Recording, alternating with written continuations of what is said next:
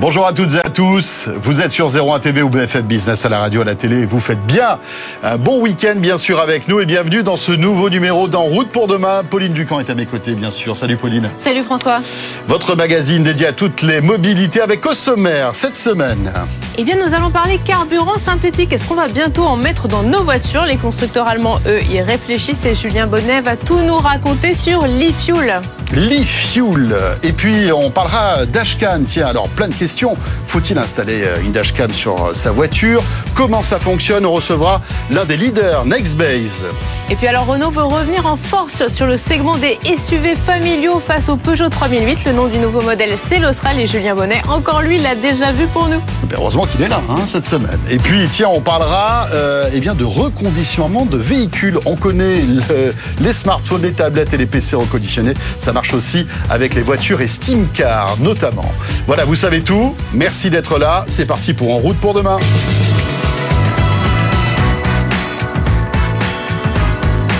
BFM Business et 01 TV présente En route pour demain avec Pauline Ducamp et François Sorel. Et donc, euh, en route pour demain, vous le savez, c'est vraiment euh, tous les sujets euh, et toutes les problématiques hein, liées aux mobilités d'aujourd'hui et puis de demain, sans doute aussi. Et on va parler, tiens, d'un nouveau carburant maintenant. Absolument. Alors c'est une innovation technique puisque vous le savez, hein, en 2035, la Commission européenne veut interdire les voitures thermiques. On ne pourra plus acheter que des voitures électriques, mais certains constructeurs font de la résistance et notamment les constructeurs allemands qui aimeraient bien qu'on continue à rouler avec des moteurs qui font du bruit, des vrais moteurs thermiques. Et pour ça, ils travaillent sur un carburant synthétique. Alors ça s'appelle l'e-fuel. Bonjour Julien. Bonjour François, bonjour, bonjour Julien Bonnet. Qu'est-ce que c'est que ce carburant euh, synthétique, ce carburant de synthèse? Oui, bah globalement, euh, tu l'as rappelé le contexte hein, autour euh, donc du passage au 100% électrique envisagé en Europe à partir de 2035. Donc finalement, l'idée derrière cette e-fuel, c'est de se dire, bah, plutôt que de changer de voiture, est-ce qu'on changerait pas tout simplement de carburant? Donc avec un carburant synthétique, donc si possible propre. donc finalement, l'idée, c'est de pouvoir continuer à rouler avec nos motorisations thermiques. Donc un carburant de synthèse, hein, pour résumer assez rapidement, c'est tout simplement simplement un carburant obtenu euh, bah, sans pétrole via un procédé chimique à partir de matières premières contenant du carbone et de l'hydrogène. Donc euh, pour le produire de manière propre, hein, c'est quand même euh, voilà l'idée derrière. On peut par exemple recourir à de l'hydrogène vert. Donc euh, on rappelle hein, l'électrolyse pour séparer donc les molécules d'hydrogène des molécules d'oxygène donc contenues dans l'eau. donc avec de l'électricité renouvelable, ça te fait de l'hydrogène vert et ou faiblement carboné hein, avec du nucléaire, ça marche aussi. On est plutôt sur ce positionnement-là en France notamment. Et pour le CO2, on peut par exemple réutiliser les émissions de certains sites industriels en récupérant le dioxyde de carbone. Bon, alors, mais ce e-fuel, Julien, c'est nouveau, cette histoire-là? Bah Alors finalement, pas tant que ça, et c'est arrivé plusieurs fois dans l'histoire que des pays qui n'avaient pas accès à du pétrole, ils aient besoin, euh, bah, pour euh, fabriquer bah, du, du, carburant, euh, de, de, fabriquer du, comment, de, de, de l'essence, du, pétrole de synthèse, pardon. Et, donc, il y a deux cas finalement que, que j'ai notés, c'est l'Allemagne pendant la Seconde Guerre mondiale et l'Afrique du Sud qui subissaient en fait des sanctions internationales euh, de, voilà, suite à l'apartheid. Et, et, donc, dans ces deux cas, euh, finalement, on a fabriqué du pétrole de synthèse mais cette fois-ci à partir, euh, enfin à l'époque à partir de charbon. La préoccupation n'était pas vraiment, euh, voilà, aux, baisses d'émissions de CO2. Et donc finalement l'idée, vraiment le gros changement aujourd'hui, c'est de vouloir en faire, mais euh, de manière propre. Alors du coup, je suppose que là, maintenant, aujourd'hui, la recherche avance pour justement essayer de produire du carburant de synthèse, mais qui respecte aussi toutes les normes environnementales en vigueur en ce moment. Voilà, c'est complètement l'idée. En fait, euh, euh, dans l'automobile euh, notamment, hein, donc les Allemands s'y intéressent particulièrement, et c'est d'ailleurs pas pour rien que le Jean-Baptiste Djebari local, donc le ministre des Transports allemand, Volker Wissing, il a récemment mis sur la table de finalement de continuer à vendre des véhicules équipés de motorisation thermique après 2035, justement en développant en développant ces e-fuels. Euh, donc pour lui, on peut tout simplement pas compter uniquement sur l'électrique, sur batterie euh, et sur et sur l'hydrogène pour la mobilité du futur. Hein, toujours la, même raison, un peu le coût et les habitudes un peu des consommateurs. Et, Porsche, donc c'est une marque qui a communiqué récemment euh, sur le projet. Elle, elle, a annoncé en septembre dernier le début de la construction de la première usine au monde dédiée à la production d'un carburant de synthèse quasiment neutre en CO2 au Chili. Donc c'est un partenariat avec Siemens Energy, mais on retrouve aussi une société chilienne qui est impliquée, mais aussi aussi un pétrolier comme ExxonMobil ou le spécialiste italien de l'énergie Enel. Donc l'usine pilote, elle est installée en Patagonie. Elle doit produire 130 000 litres de cette essence synthétique bah, dès cette année. Mhm. Euh, et elle vise les 55 millions de litres en 2024 et 10 fois plus en 2026. Donc on arriverait quand même à des volumes assez conséquents. Mhm. Et là, on surveillera ça cette année. Il y a une première utilisation qui est prévue euh, dans le cadre du sport automobile avec des voitures participant à la Porsche Mobile One Super Cup qui feront le plein d'e-fuel. Donc une jolie vitrine en fait à l'image de ce qu'on voit en Formule Formula I pour mettre en avant la motorisation électrique. Bon alors Julien, la question qu'on se pose, c'est bien sympa tout ça, mais est-ce que c'est un carburant vraiment propre?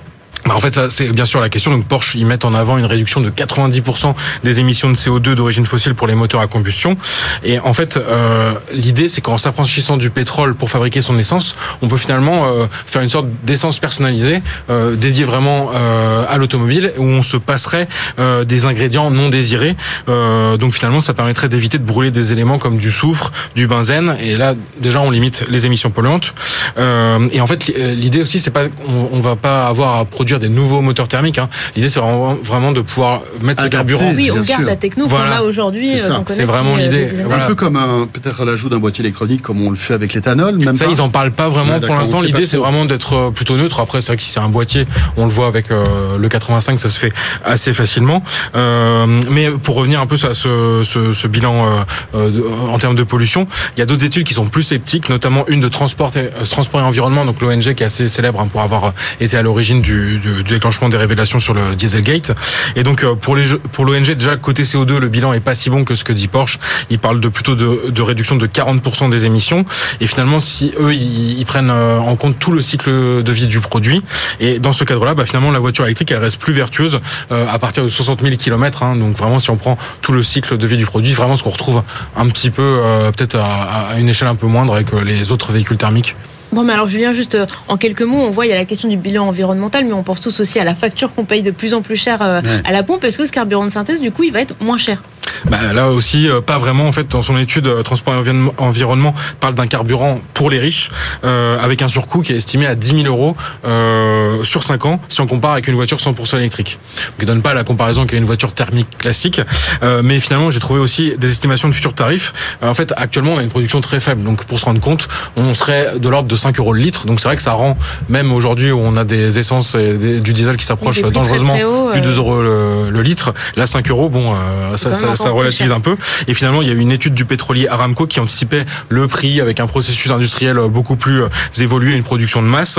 On arriverait à un coût d'un euro le litre à horizon 2027-2030. Mais là encore, on parle bien du coût de production. Hein. Actuellement, le coût de fabrication d'un litre de samplon, c'est 0,67 euh, euros. Donc, euh, pour l'instant, il y a encore des, progrès à faire. Mais après, il y a la fiscalité. C'est ça qu'il faudra peut-être voir pour adapter. Voilà, donc mm. on a le temps d'anticiper, mais c'est vrai que c'est une piste intéressante en tout cas à explorer. Très bien, merci Julien pour ce e-fuel, c'est comme ça qu'on appelle. Absolument, le e-fuel. Euh, et vous restez avec nous. On poursuit évidemment son en route pour demain pour parler de Dashcam avec notre invité.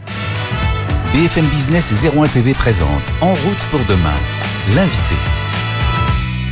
Et donc, on va s'intéresser à un petit objet qu'on voit de plus en plus, hein, euh, de, manière commune, euh, sur euh, les pare-brises des véhicules. Ce sont les dashcams, Pauline. Absolument. Et nous recevons Pascal Chevalier, qui est directeur commercial Europe de Nextbase. Bonjour, merci beaucoup d'être avec nous aujourd'hui. Bonjour Pascal. Bonjour, merci de m'accueillir. Alors Nextbase, c'est l'un des leaders mondiaux, le leader mondial même de la, de la dashcam. Alors je vais rester un petit peu plus modeste. On est au moins leader européen. On domine largement ce marché-là en Europe continentale et au Royaume-Uni. Et donc vous avez, nous en avez amené une qui est votre dernier modèle, je suppose. Alors c'est un modèle que j'avais présenté euh, l'été 2020. En fait, j'étais venu pour en parler euh, sur ce plateau euh, l'été 2020. Elle, a pas, elle sortait en décembre. J'avais pas eu l'occasion de la présenter. C'est un modèle qui est la 622 GW, donc un modèle 4K que je voulais vous montrer et profiter de cette opportunité puisque c'est notre fer de lance sur la gamme Nextbase. Euh, qui permet euh, notamment euh, d'enregistrer dans des qualités de, de, vidéo supérieures. Et alors en quelques mots, est-ce que justement pour nos, auditeurs, vous pouvez nous rappeler comment ça fonctionne une dashcam, où on la met, à quoi ça sert pour, euh, pour l'automobiliste Bien sûr.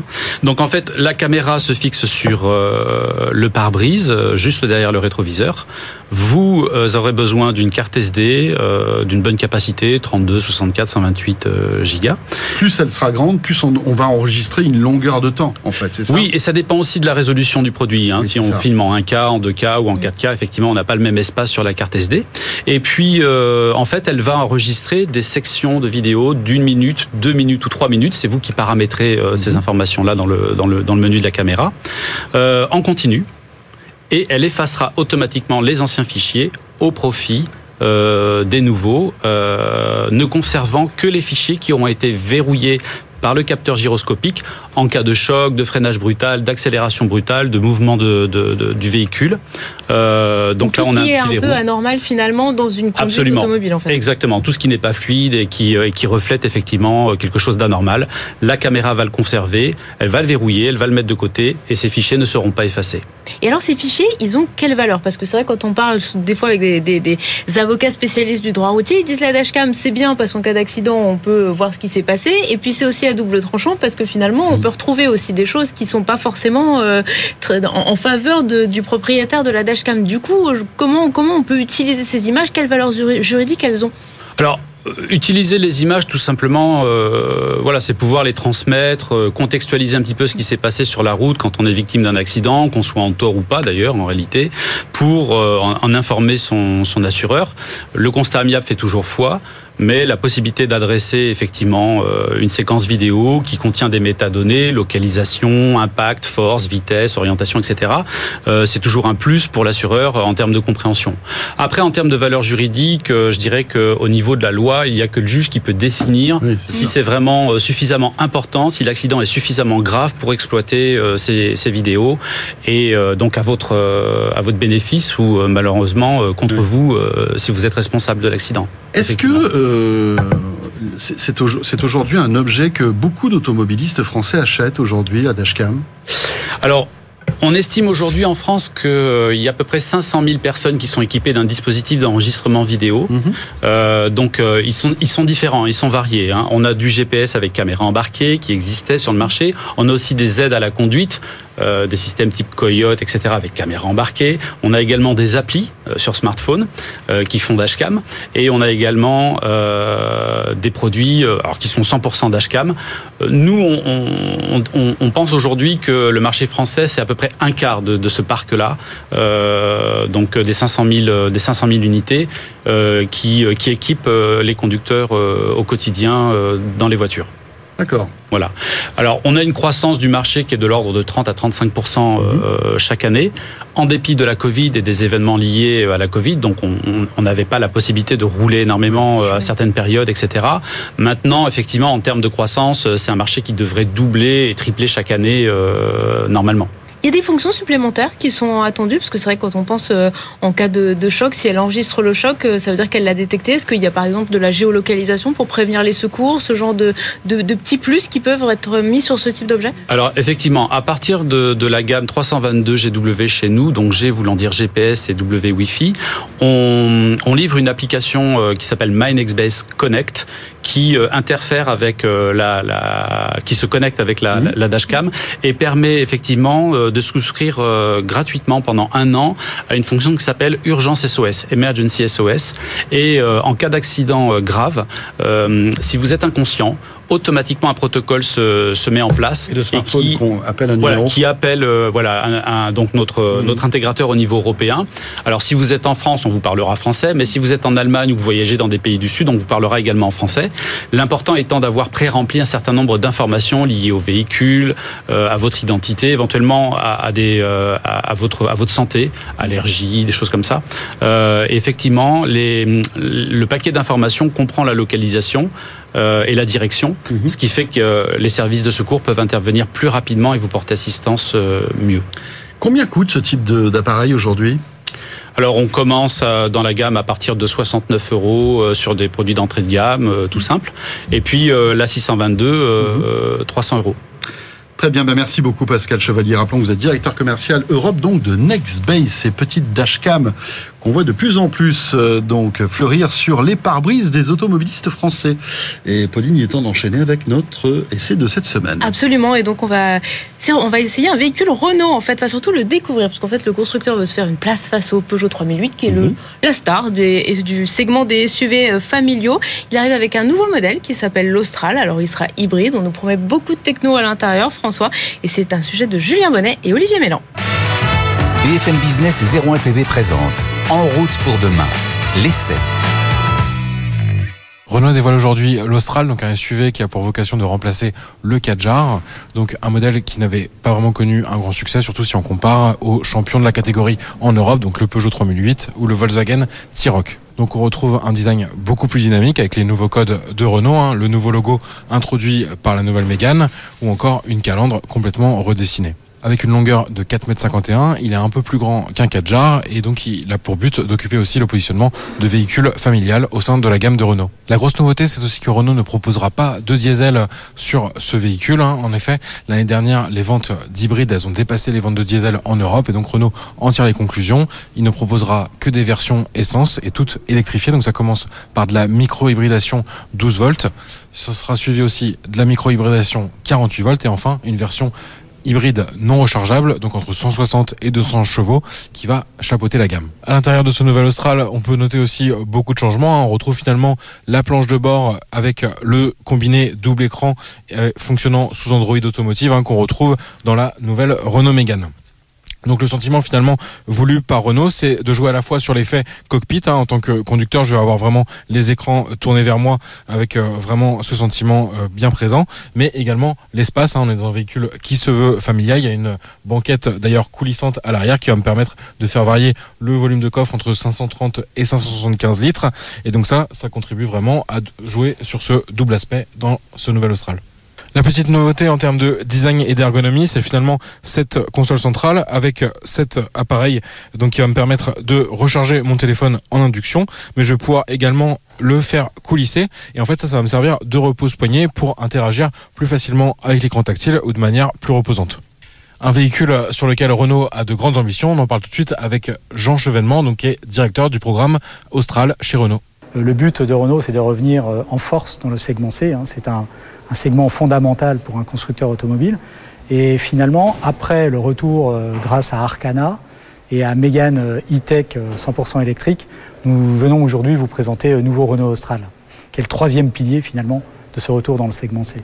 Alors sur nouveau Renault Austral, nous avons fait le choix de lancer le véhicule avec une gamme de moteurs 100% essence et 100% électrifié. Alors sur un moteur mild hybride 48 volts, euh, nous pourrons euh, espérer des consommations aux alentours de 5 litres 3 au 100 km pour des émissions de CO2 d'environ 123 grammes, ce qui le rend très performant pour un moteur essence, y compris face à des moteurs euh, diesel.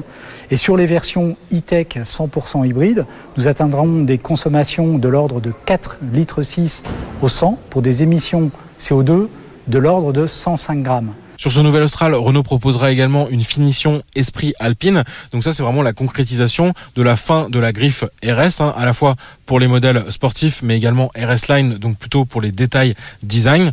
Et donc, on retrouvera sûrement sur d'autres modèles bientôt cet esprit alpine proposé. Donc, on va retrouver notamment un petit drapeau bleu, blanc, rouge sur le siège ou encore des surpiqûres bleu, blanc, rouge. Donc, vraiment plutôt un esprit design alpine avec également un comportement plus dynamique puisque, par exemple, les roues directrices arrière seront proposées de série sur cette finition plutôt haut de gamme. Renault prévoit de démarrer les livraisons de ce véhicule qui sera produit à l'usine de Palencia en Espagne à partir du deuxième semestre 2022. Côté tarif, on ne les connaît pas encore officiellement, mais il devrait démarrer à partir de 32 000 euros. BFM Business et 01 TV présente En route pour demain, en région. Et nous allons aller donc en région. À Nantes. À Nantes, découvrir Steamcar avec notre invité qui est en visio. Il s'agit de Yann Brazo, cofondateur donc de Steamcar. Bonjour Yann. Bonjour à vous. Et merci d'être avec nous, donc euh, à la fois sur BFM Business et 01 TV, euh, dans ce numéro d'En route pour demain. Euh, alors, Simcar, si on a bien compris avec Pauline, on parlait tout à l'heure de, de, de cette mode du reconditionné. Vous, vous êtes spécialisé dans la voiture, c'est ça? Alors, on est spécialisé dans le reconditionnement de véhicules d'occasion, précisément. Alors, expliquez-nous comment ça fonctionne. Alors, euh, comment ça fonctionne C'est euh, donc aujourd'hui, donc Steamcar s'adresse aux professionnels et, euh, donc les professionnels nous confient leurs véhicules d'occasion pour que on les expertise et qu'ensuite on les reconditionne, c'est-à-dire faire toutes les opérations de mécanique, de carrosserie, de carrosserie, de prépa esthétique et de photo le plus rapidement possible. Voilà, donc on va expertiser le véhicule, relever l'intégralité des défauts, poser les meilleures techniques de réparation sur chacun des défauts, et ensuite euh, proposer à nos clients finalement de laisser certains défauts, euh, parce que sur un véhicule d'occasion on ne refait pas tout, et puis euh, enchaîner les tâches le plus rapidement possible. Donc c'est vraiment ce que viennent chercher aujourd'hui nos clients, l'expertise métier et ensuite la vitesse. Et aujourd'hui, c'est plutôt des véhicules type des utilitaires que vous expertisez ou plutôt des véhicules de, de, de commerciaux? C'est quoi le, le, type de voiture que, sur lesquelles vous travaillez non. le plus? Alors en fait, aujourd'hui, euh, on, on, on, reconditionne tout type de véhicules, alors que ce soit des véhicules utilitaires, que ce soit des véhicules particuliers, euh, et aussi des véhicules. En fait, finalement, on va reconditionner des véhicules qui sont très récents euh, et des véhicules qui sont très très kilométrés, jusqu'à 200 000 km. Et puis, on va reconditionner des véhicules prestigieux parfois sur certains sites, et puis des véhicules un peu plus classiques sur d'autres. Voilà, finalement, nous, on, on est capable aujourd'hui de de proposer nos services, quel que soit euh, le type de, de voiture qu'on nous confie. Alors, ce qui est intéressant, Yann, c'est que euh, donc vous, vous, vous faites un, une espèce de d'immense check-up de, de, de, des véhicules, hein, si j'ai bien compris. Mais votre particularité, Ouais, c'est que vous le faites très vite aussi. Exactement, exactement. En fait, alors, on, on- co- comment on réussit à, comment, comment on réussit finalement à aller très vite? Il y, a, il y a deux briques essentielles. Finalement, on a un modèle qui s'inspire beaucoup euh, de l'industrie. Alors, on, a la prétention euh, de, s'inspirer beaucoup de, ce que fait euh, Toyota euh, sans, réussir à, le copier parfaitement. Mais ces techniques comme ça d'industrialisation, aujourd'hui, on les a appliquées au métier de la réparation. Et puis, il y a une deuxième brique qui est très importante, c'est la dimension informatique. On a développé un logiciel très puissant qui nous permet de proposer finalement à nos collaborateurs le meilleur scénario pour chacune des voitures, pour que les voitures, encore une fois, elles passent le plus vite à travers chacune des étapes. Et est-ce que ce, ce, ce logiciel, il fonctionne par exemple avec de l'intelligence artificielle pour que, au fur et à mesure, vous appreniez, parce que je suppose qu'il y a des, des défauts qu'on retrouve sur un certain nombre de véhicules. Comment il fonctionne ce logiciel justement? Alors effectivement, alors je- je- aujourd'hui tout le monde parle d'intelligence artificielle. Nous, on, on- on va plutôt dire qu'on on travaille sur euh, des, des bases de données qui sont énormes. Et effectivement, la solution euh, développée par l'équipe, elle, euh, au, plus on l'utilise, au, plus elle apprend et au plus elle est capable de proposer des solutions euh, euh, parfaitement adaptées à nos, ateliers. Donc oui, elle a cette capacité finalement à apprendre. L'outil, il a cette capacité à apprendre de, l'utilisation qu'on en fait. Mais on est plutôt sur la gestion de big data. On, on, on voit que y a, enfin, très récemment, vous avez noué un partenariat avec Stellantis. Enfin, Stellantis est devenu votre, votre actionnaire majoritaire. Qu'est-ce que ça va changer pour vous dans le fonctionnement de Steamtar Qu'est-ce que ça va vous permettre surtout euh, comme développement futur? Bon, alors déjà, euh, on- quand on a créé l'entreprise avec Jean-François, mon frère, on avait déjà l'ambition euh, de proposer des services de Steamcar euh, un peu partout en France et ailleurs. Donc, aujourd'hui, l'arrivée de Steamcar, euh, pardon, l'arrivée de, Stellantis, finalement, nous donne les moyens de nos ambitions. Euh, Il y a, euh, quand on veut attaquer un marché comme ça, il faut aller très vite. C'est-à-dire que là, il y a un time to market. c'est- maintenant que ça se passe. Donc, on a prouvé qu'on savait faire tout seul. On a prouvé qu'on était capable de dupliquer seul. Bon, ben maintenant, pour accélérer, il y avait deux possibilités soit un fonds d'invest, soit un corporate. Et puis, bon, il faut comprendre qu'il y a un certain nombre de corporates qui, venaient toquer à la porte depuis un certain temps euh, chez Steamcar. Et puis, très rapidement, on, a, euh, on a passé du temps à écouter euh, ce, que, ce que Stellantis avait nous proposer. Puis, c'est devenu assez évident qu'il y avait des synergies plutôt, plutôt fortes en termes de volume, en termes de capacité à justement à se déployer, en termes de capacité à attaquer le marché européen, sur la fourniture de pièces. Enfin, il y a, si il y a tellement de synergies. On s'est dit que c'était euh, finalement le meilleur partenaire pour euh, nous accompagner dans ce développement. Et donc, effectivement, il y a Stellantis qui est arrivé, qui est rentré au capital euh, fin janvier. et voilà, et on est ravis parce que encore une fois, aujourd'hui, on a les moyens de nos ambitions et ça, c'est c'est super chouette. Eh bien voilà, euh, une belle réussite que Steam Car. Merci beaucoup Yann Brazo d'avoir été avec nous en visio. Merci. Avec Depuis plaisir. Nantes, donc euh, Steam Car pour terminer euh, ce euh, numéro d'En route pour demain. Pauline, bien sûr, on sera là la semaine prochaine. Absolument François, merci à tous de nous avoir suivis et à la semaine prochaine. Bon week-end. Salut à tous.